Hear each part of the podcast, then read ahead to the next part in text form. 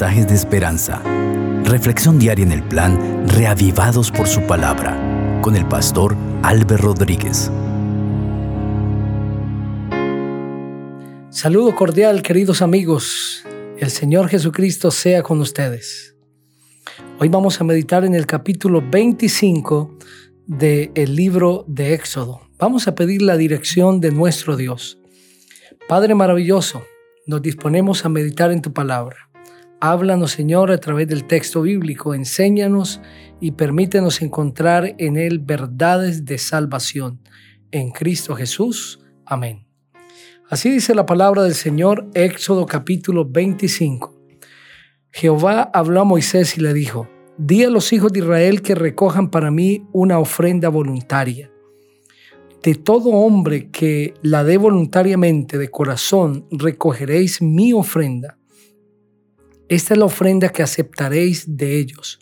Oro, plata, cobre, azul, púrpura, carmesí, lino fino, pelo de cabras, pieles de carneros teñidas de rojo, pieles de tejones, madera de acacia, aceite para el alumbrado, especias para el aceite de la unción y para el incienso aromático, piedras de ónice y piedras de engaste para el efod y para el pectoral. Me erigirán un santuario y habitaré en medio de ellos. Conforme a todo lo que yo te muestre, así haréis el diseño del tabernáculo y el diseño de todos sus utensilios. Harán también un arca de madera de acacia cuya longitud será de dos codos y medio, su anchura de codo y medio y su altura de codo y medio. La recubrirás de oro puro por dentro y por fuera, y pondrás encima y alrededor de ella una cornisa de oro. Fundirás para ella cuatro argollas de oro que pondrás en sus cuatro esquinas, dos argollas a un lado de ella y dos argollas al otro lado harás una, perdón hermano Maurice, harás unas varas de madera de acacia, las cuales cubrirás de oro, y meterás las varas por las argollas a los lados del arca para llevar el arca con ellas. Las varas quedarán en las argollas del arca, no se quitarán de ella. En el arca pondrás el testimonio que yo te daré. Harás un propiciatorio de oro fino, cuya longitud será de dos codos y medio, y su anchura de codo y medio. Harás también dos querubines de oro, los harás labrados a martillos en los dos extremos del propiciatorio. Harás pues un querubín en un extremo y un querubín en el otro extremo. De una pieza con el propiciatorio harás los querubines en sus dos extremos. Los querubines extenderán por encima las alas, cubriendo con ellas el propiciatorio. Estarán uno frente al otro, con sus rostros mirando hacia el propiciatorio. Después pondrás el propiciatorio encima del arca, y en el arca pondrás el testimonio que yo te daré. Allí me manifestaré a ti y hablaré contigo desde encima del propiciatorio, de entre los dos querubines que están sobre el arca del testimonio, todo lo que yo te mande para los hijos de Israel.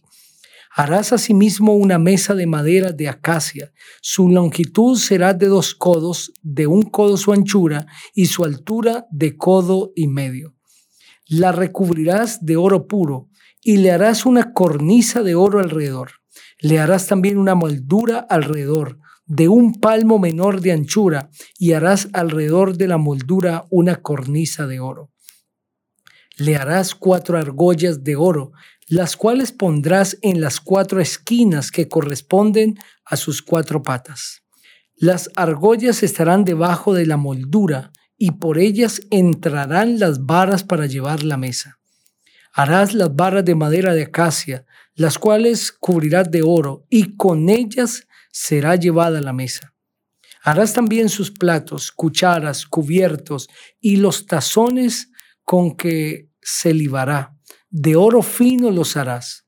Y pondrás siempre sobre la mesa el pan de la proposición delante de mí. Harás además un candelabro de oro puro, labrado a martillo se hará el candelabro Su pie, su caña, sus copas, sus manzanas y sus flores serán de lo mismo. Y saldrán seis brazos de sus lados, tres brazos del candelabro a un lado y tres brazos al otro lado. Tres copas en forma de flor de almendro en un brazo, una manzana y una flor, y tres copas en forma de flor de almendro en otro brazo, una manzana y una flor. Así en los seis brazos que salen del candelabro. En la caña central del candelabro habrá cuatro copas en forma de flor de almendro, sus manzanas y sus flores. Habrá una manzana debajo de dos brazos del mismo, otra manzana debajo de otros dos brazos del mismo y otra manzana debajo de los otros dos brazos del mismo, así para los seis brazos que salen del candelabro. Sus manzanas y sus brazos serán de una pieza, todo ello una pieza labrada a martillo, de oro puro. Y le harás siete lámparas, las cuales encenderás para que alumbren hacia adelante. También sus despabiladeras y sus platillos de oro puro. De un talento de oro fino lo harás con todos sus utensilios mira y hazlos conforme al modelo que te ha sido mostrado en el monte. Amén. Hasta este momento, al pueblo de Israel se le había indicado sobre la manera que debían acercarse a Dios. Sin embargo, todavía no había una forma permanente de culto. Es por eso que el Señor, mientras tiene ese encuentro con Moisés en el monte, encuentro que ya sabemos que duró 40 días y 40 noches, le mostró a Moisés un modelo de el santuario que debía realizar, de un tabernáculo que debía ser para el Dios de los cielos. El deseo de Dios sería habitar en medio de su pueblo. De acuerdo a lo que la Biblia describe en el capítulo 9 del libro de Hebreos, este santuario que Moisés recibe como modelo para realizar es una copia del santuario que está en el cielo.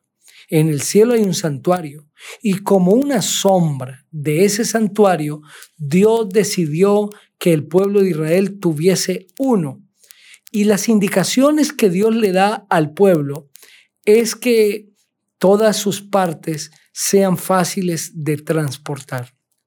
Pues el pueblo de Israel está yendo por el desierto, es un pueblo nómada, es un pueblo que constantemente están levantando campamento y estableciendo campamento. Es por eso que el Señor les da las indicaciones exactas para que se haga el santuario y que sea un santuario desarmable. En los primeros versículos, el Señor le indica a Moisés que el santuario se va a construir, pero a través de la participación de los israelitas, dando voluntariamente ofrendas para el santuario. Todos esos elementos que el Señor cita a través de los cuales los israelitas podían participar donando, dando voluntariamente, serían usados en la fabricación del santuario.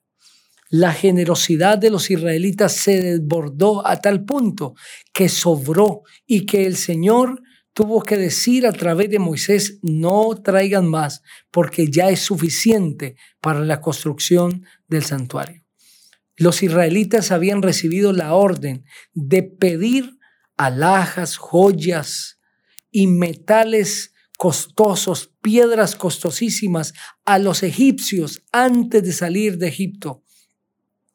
Dios tenía el propósito de que estos elementos debían ser usados para la construcción del santuario.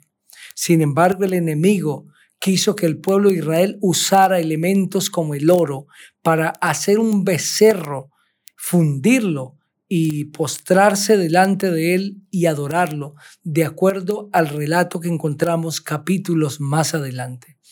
Pero el propósito del Señor al indicar al pueblo que debían pedir a los egipcios todas estas joyas valiosísimas, sería para que fuera usado en la construcción del santuario. Dios es poderoso y podría haber hecho aparecer el santuario en el desierto sin ninguna participación humana. Así como hizo aparecer el maná, las codornices, así como abrió el mar rojo, Dios habría podido darles al pueblo de Israel el santuario ya elaborado. Así como le entregó las tablas de piedra a Moisés, también él mismo pudo entregarles el santuario. Pero ¿por qué Dios quería que el pueblo de Israel participase en la fabricación del santuario? Porque Dios quería que el pueblo pudiese reproducir en su vida el carácter de Cristo, que es el de la generosidad, del desprendimiento, de dar. Y en la medida que ellos participaran dando con sus ofrendas para la fabricación de esta casa, nuestro Dios, ellos recibirían bendición.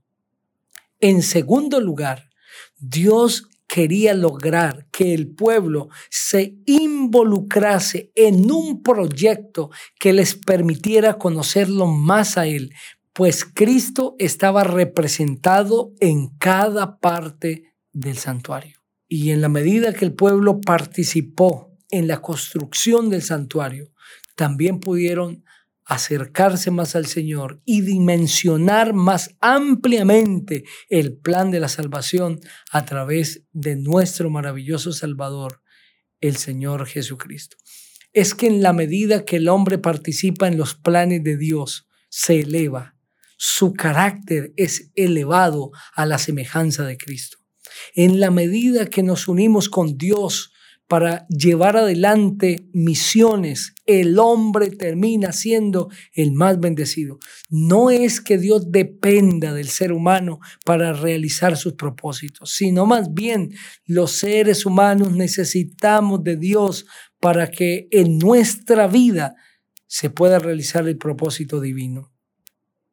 Y el Señor le dice a Moisés lo que el versículo 8 dice, que es conocido, seguramente por todos los estudiosos de la Biblia.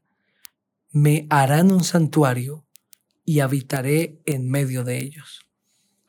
Esa expresión me harán significa levantarán un santuario, fabricarán un santuario, la participación del pueblo. Pero ahora el Señor hace una promesa y habitaré en medio de ustedes. Levantaré mi tienda en medio de ustedes. Eso es lo que literalmente el Señor está diciendo. Yo quiero levantar mi campamento, mi carpa en medio del pueblo.